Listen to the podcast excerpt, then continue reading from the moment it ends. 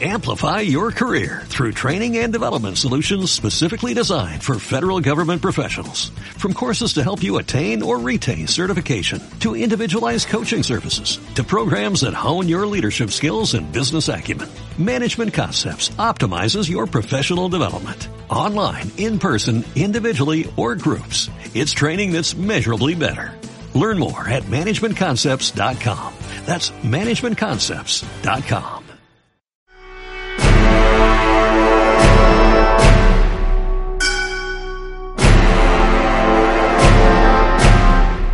Los Invencibles de América reivindican el hecho más épico y extraordinario que jamás ha conocido el hombre.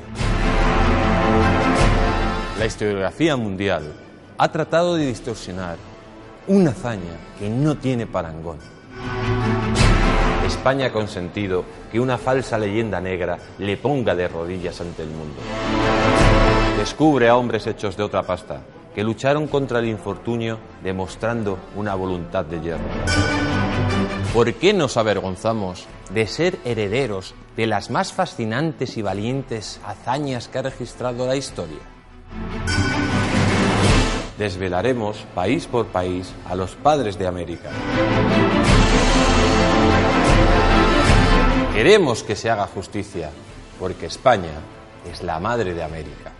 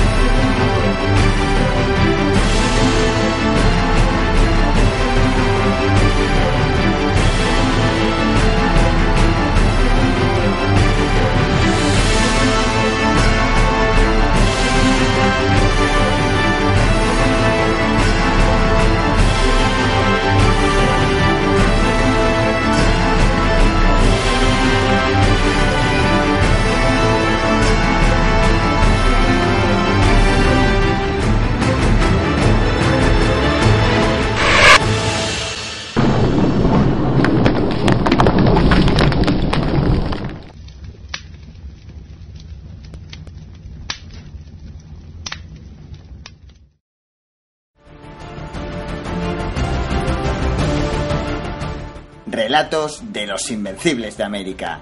A continuación, Juan de Oñate por Jesús Ángel Rojo.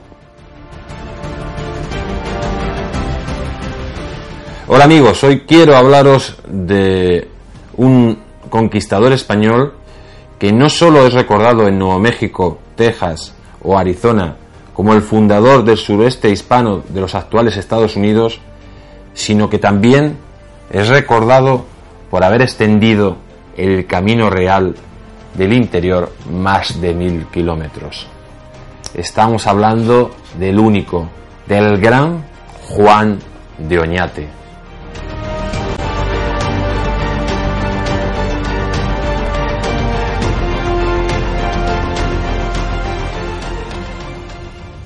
Lo que tenía que ser un homenaje el pasado 2007 al fundador del sureste hispano en la ciudad del Paso, derivó en una nueva charlotada gracias al radicalismo indigenista y a la cobardía de unos políticos mediocres, temerosos de la dictadura de lo políticamente correcto que rige en Occidente.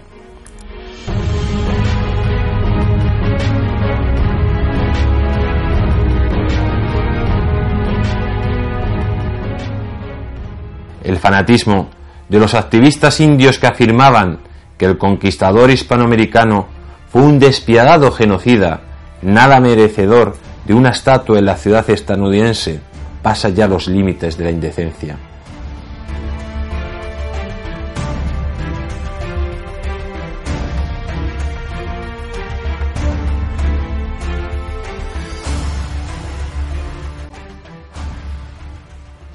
Y la pregunta que me hago es la siguiente. ¿Dónde se ha visto que una expedición compuesta por 130 soldados pudiera cometer un genocidio?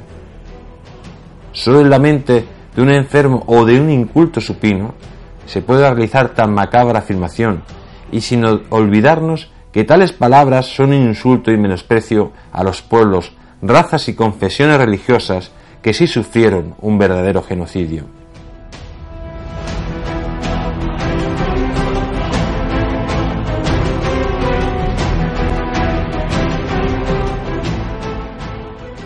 Definitiva, las cobardes autoridades tejanas aprobaron una resolución censurando el nombre de Oñate de su propio monumento, con el único objetivo de manipular y enterrar definitivamente la presencia española en el suroeste de los actuales Estados Unidos.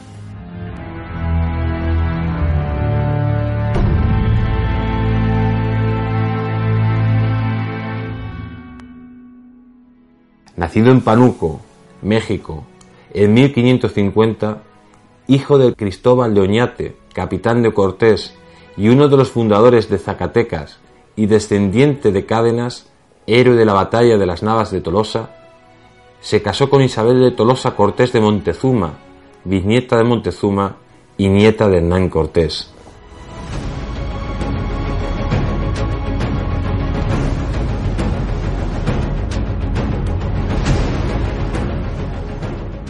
Desde muy joven destacó en el arte de la guerra combatiendo a los feroces indios. Además, aprendió de su padre cómo explorar las minas, llegando a convertirse al final de su vida en inspector de las Reales Minas de España.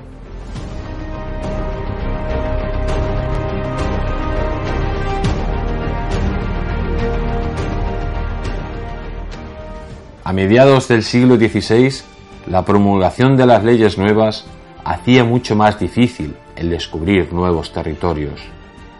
Según Martínez Lainet, la corona dio instrucciones para que no se realizase ninguna exploración hasta que un organismo especial no examinase si el proyecto se podía hacer sin injusticias a los indígenas que vivieran en esas tierras.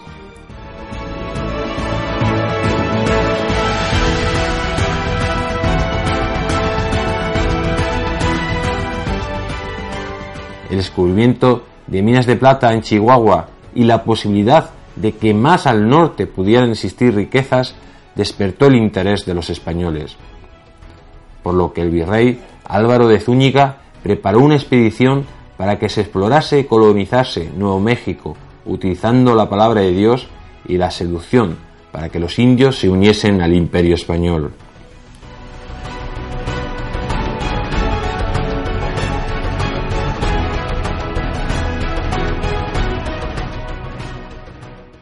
Sobre el papel era todo muy bonito, pero el virrey desconocía que al norte de sus dominios los expedicionarios tendrían que enfrentarse a uno de los mejores guerreros que ha conocido la historia, los apaches.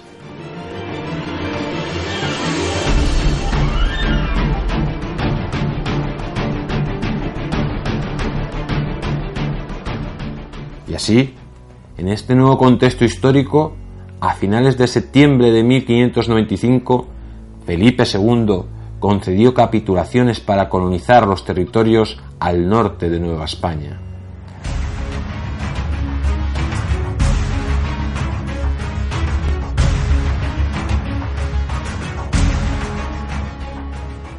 El objetivo principal de las capitulaciones era convertir a los indios al cristianismo y fomentar nuevas misiones.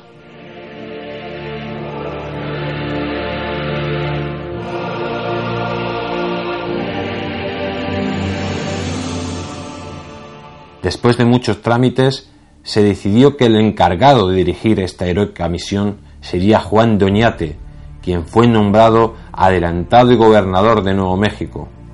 Y así, el 26 de enero de 1598, el último conquistador partió de esta Santa Bárbara, Chihuahua. Junto con él, 198 soldados, religiosos y 400 colonos con su familia, a los que sumaron familias enteras de indios, con el objetivo de fundar y colonizar lo que hoy conocemos como el sureste de los Estados Unidos de América.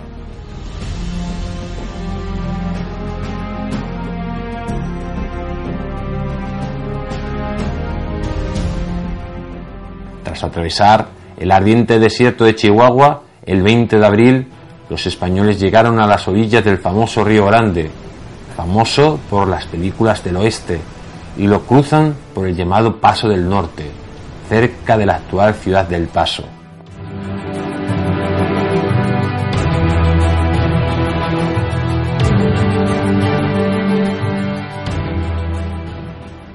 Siguió el convoy hacia el norte, donde llegaron a mediados de julio a la población india de Oque, donde el 18 de agosto de 1598 fundaron San Juan de los Caballeros, más tarde llamado San Gabriel, la primera ciudad española de Nuevo México.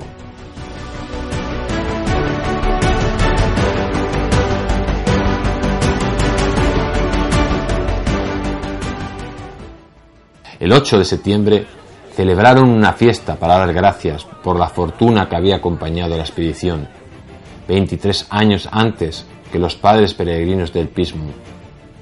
En el mismo acto, Marcos Farfán protagonizó la primera obra de teatro celebrado en la historia de los actuales Estados Unidos.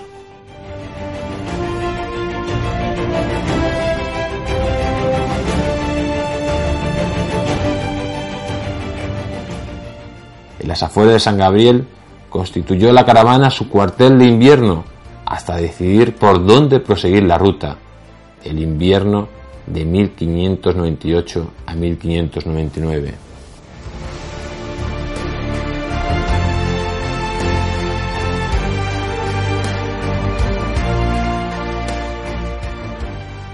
Las promesas de Oñate de encontrar una tierra rica y fértil cayeron en saco roto y la desesperanza cundió entre los colonos que no veían futuro en unas tierras pobres y asediadas por los temibles apaches. Muchos hombres no veían allí futuro y decidieron marcharse del asentamiento y regresar a México. Unos 45 hombres con sus familias abandonaron la ciudad. Ante esta situación, Oñate reprimió con dureza a los desertores, lo que suponía condenarlos a muerte.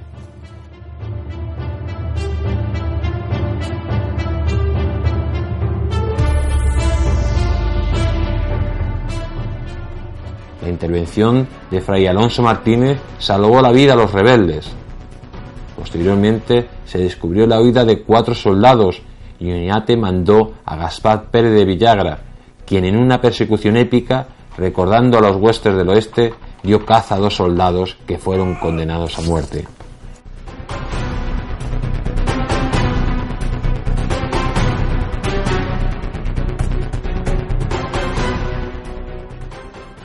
Tras sofocar las diferentes rebeliones, Oñate organiza una expedición bajo la dirección de Vicente de Zaldívar, que junto a un nutrido grupo de guerreros de Chacala se dirigen hacia el este en busca del mar, donde localizaron a las manadas de cíbolos, nombre de los búfalos. Zaldívar se dejó de seducir por los cantos de sirena de la gran Quivira y se internó a través de las llanuras de Oklahoma, dirigiéndose hacia el sur para después alcanzar la actual Texas, sin hallar cosa que se pareciese a la deslumbrante ciudad de sus sueños.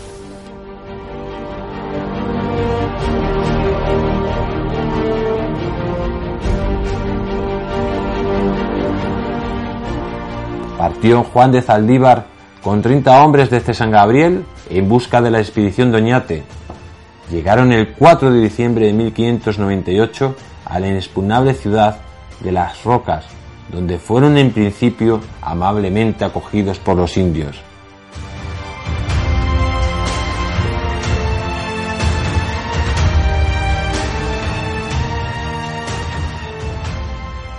Sin embargo, lo que pretendían los pérfidos indios de Acoma era que los españoles se confiaran para posteriormente rajarlos como melones. Y así, aprovechando que la tropa española estaba dividida, los feroces indios lanzaron un brutal y despiadado ataque contra los guerreros castellanos.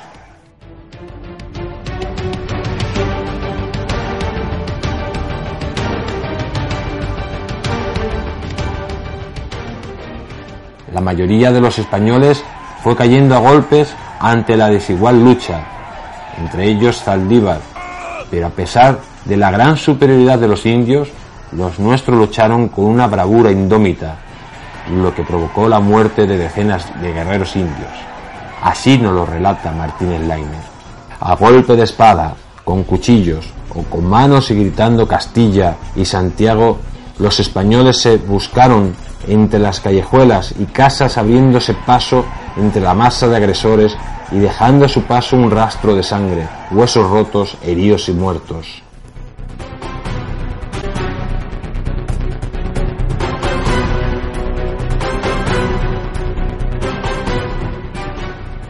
Solo quedaban cinco españoles que estaban rodeados por los feroces hordas de indios sedientos de sangre española. Viendo que no tenían salida, los ibéricos saltaron al vacío desde una altura de 40 metros y milagrosamente cuatro de ellos se salvaron, muriendo solo uno.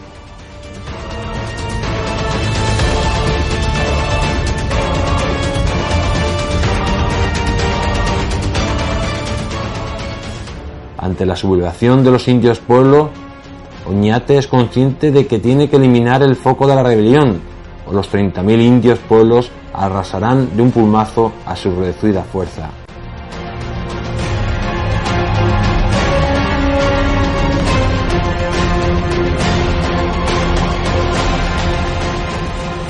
A diferencia de los políticos que actualmente tenemos en España, Oñate sí decide enfrentarse al desafío de los sediciosos indios y marchar contra la inexpugnable ciudad de Acoma.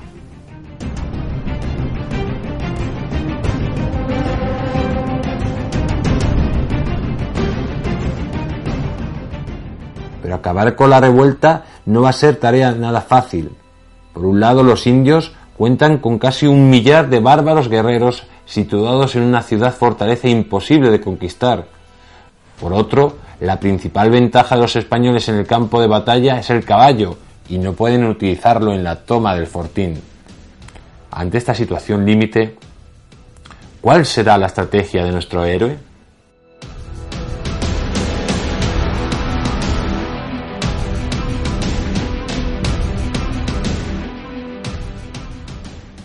El 21 de enero de 1599, Oñate con un ejército de 70 hombres al mando de Vicente Zaldívar, hermano de Juan, partió en busca de la gloria o la de la muerte.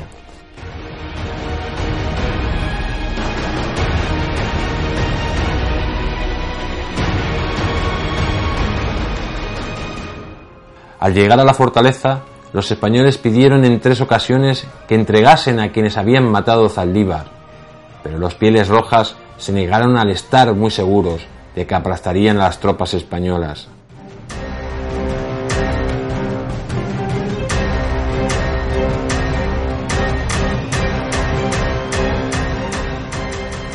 Los íberos entendieron que un ataque frontal contra la ciudad fortaleza era un suicidio, por lo que decidieron asaltarla al estilo comando. Mientras que un grupo de hombres escalaba la fortaleza, otro simularía un ataque por la ladera norte. Por la noche, otro grupo de españoles se unió a los comandos que habían escalado las paredes de la ciudad y con todas las piezas colocadas empieza una de las batallas más brutales de Norteamérica.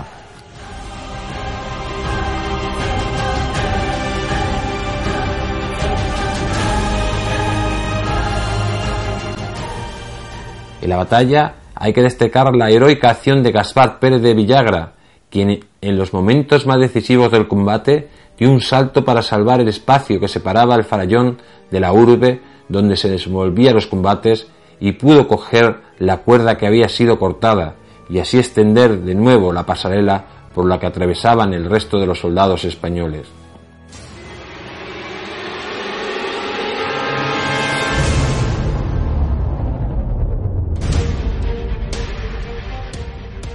Así nos relata Pablo Arenas el desarrollo de la batalla.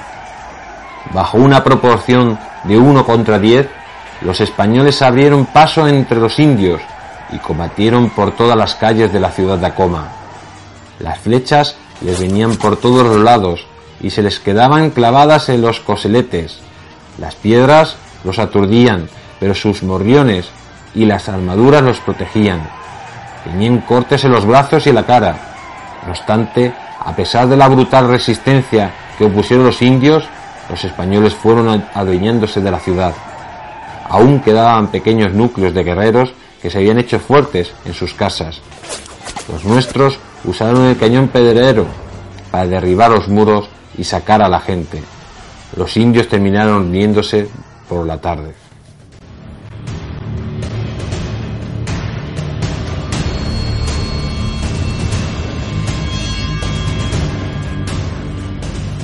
La heroica victoria de Oñate en Acoma fue determinante para acabar con la rebelión indígena que ponía en peligro la vida de los expedicionarios y la colonización de los nuevos territorios.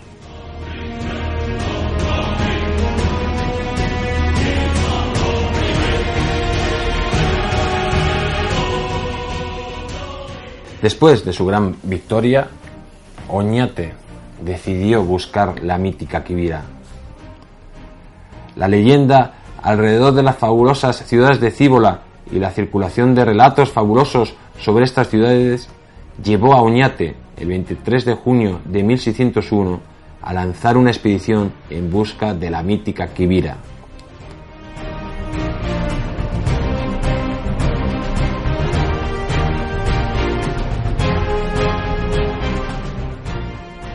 Aprovechando la llegada de nuevos refuerzos, Oñate partió hacia el este con 70 soldados que cruzaron las llanuras de Nuevo México para posteriormente llegar al actual estado de Oklahoma.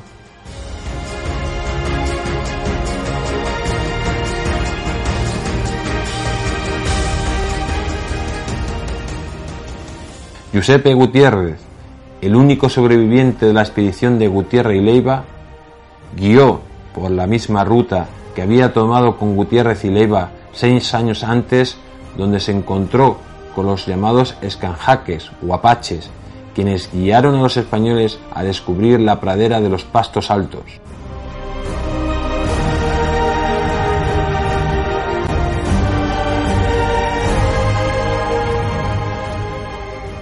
Poco después atravesaron el río Arkansas, donde se encontraron un asentamiento totalmente abandonado, donde 60 años antes había llegado Coronado.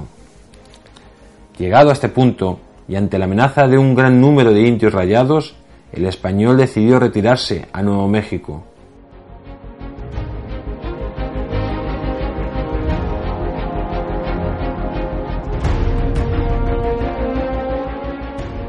Oñate estaba preocupado por un posible ataque de los rayados, pero en cambio fueron los belicosos indios escanjaques y sus 1500 guerreros los que lanzaron un brutal ataque donde muchos españoles cayeron heridos y cientos de indios murieron.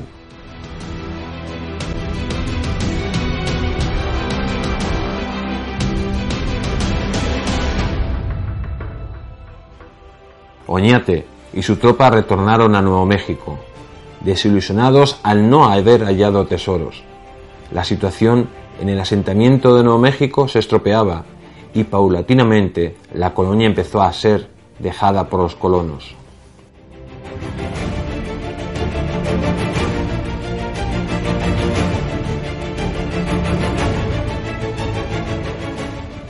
Después de recibir nuevos refuerzos en 1604, Oñate decide marchar hacia el Océano Pacífico. Viajaron a través de montañas y desiertos cruzando los territorios de los Zuni y de los Opi. Descendieron por el río Colorado hasta llegar a su desembocadura en el Golfo de California en el enero de 1605.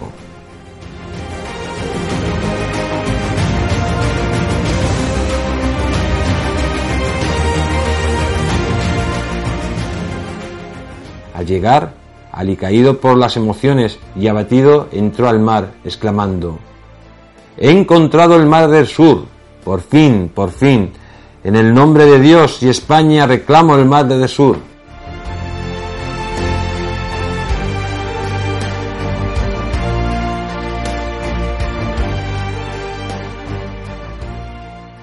Los españoles creían que el Golfo de California continuaba hacia el noroeste, dando lugar a la creencia de que la península de California era una isla. Antes de volver por la misma ruta hacia el Nuevo México, los españoles acampan en el Morro y Oñate realiza el primer grafiti de los actuales Estados Unidos, al tallar su nombre en piedra. Y decía lo siguiente, pasó por aquí el adelantado don Juan de Oñate, del descubrimiento del Mar del Sur al 16 de abril de 1605.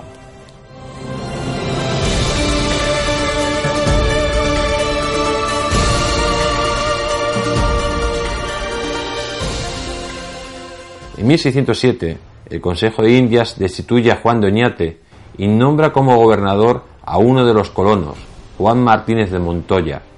Si bien Oñate reclamaba, y con razón, que según las capitulaciones, el gobierno tenía que haberlo adquirido su hijo, Cristóbal,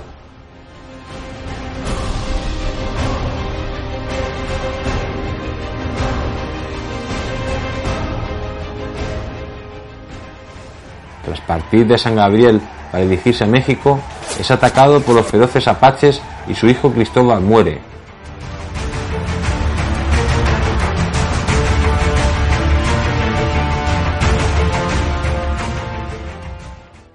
Al llegar a Nueva España, es condenado sin pruebas creíbles de 12 de las 30 acusaciones de las que era objeto, entre ellas la crueldad con la que había se había comportado con los protectores de Acoma.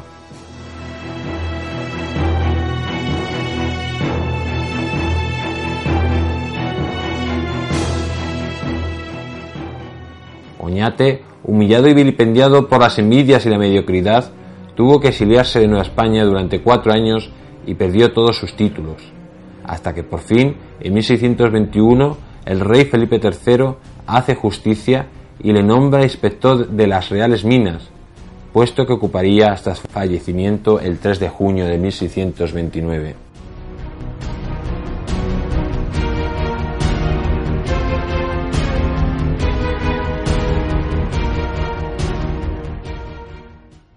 Oñate no es solo recordado en Nuevo México, Texas o Arizona como el fundador del sureste hispano de los actuales Estados Unidos, sino por haber extendido el camino real del interior más de mil kilómetros.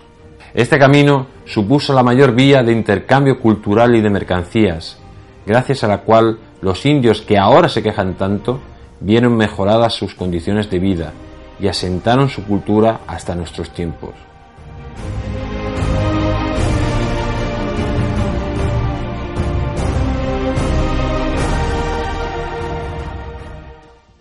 Después de haber realizado una de las mayores gestas que se recuerda en Norteamérica, la historia y las envidias, deporte nacional sobre todo en España, le acusaron de crueldad por la heroica toma de Acoma. Tendríamos que preguntar a esos que le acusaron de crueldad qué hubiera hecho en lugar de Oñate si hubiesen visto amenazadas sus vidas por una marabunta de 30.000 feroces guerreros que se habían levantado en armas para exterminarlos. ¿Acaso no hubieran hecho todo lo posible para salvar a su mujer y sus hijos?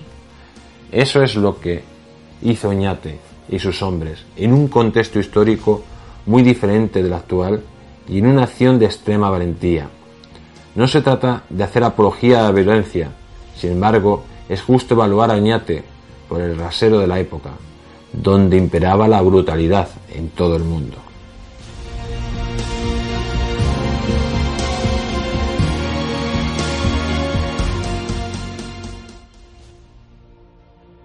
En definitiva, amigos, nadie puede negarle a Oñate el título de padre de los actuales estados del sureste de los Estados Unidos de América.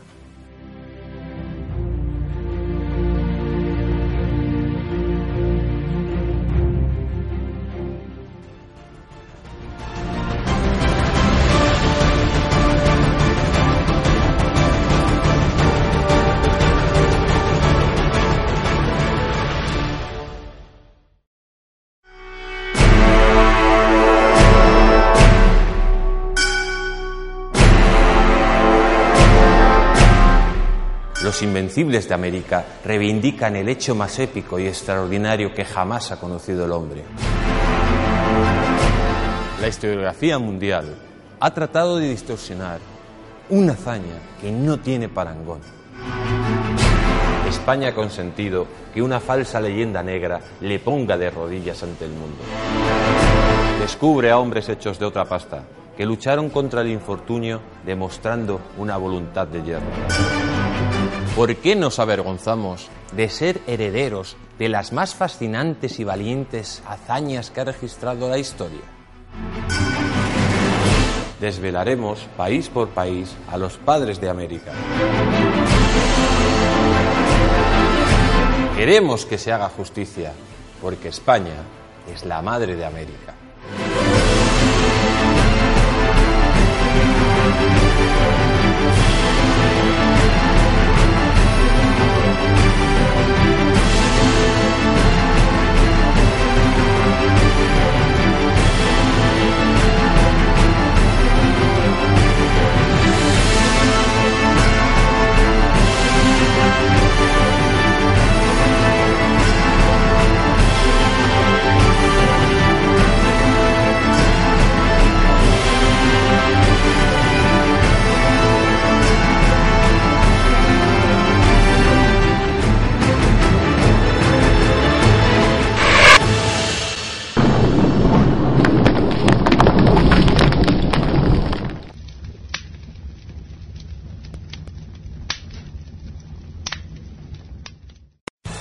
Amplify your career through training and development solutions specifically designed for federal government professionals. From courses to help you attain or retain certification, to individualized coaching services, to programs that hone your leadership skills and business acumen, Management Concepts optimizes your professional development. Online, in person, individually, or groups. It's training that's measurably better. Learn more at managementconcepts.com. That's managementconcepts.com.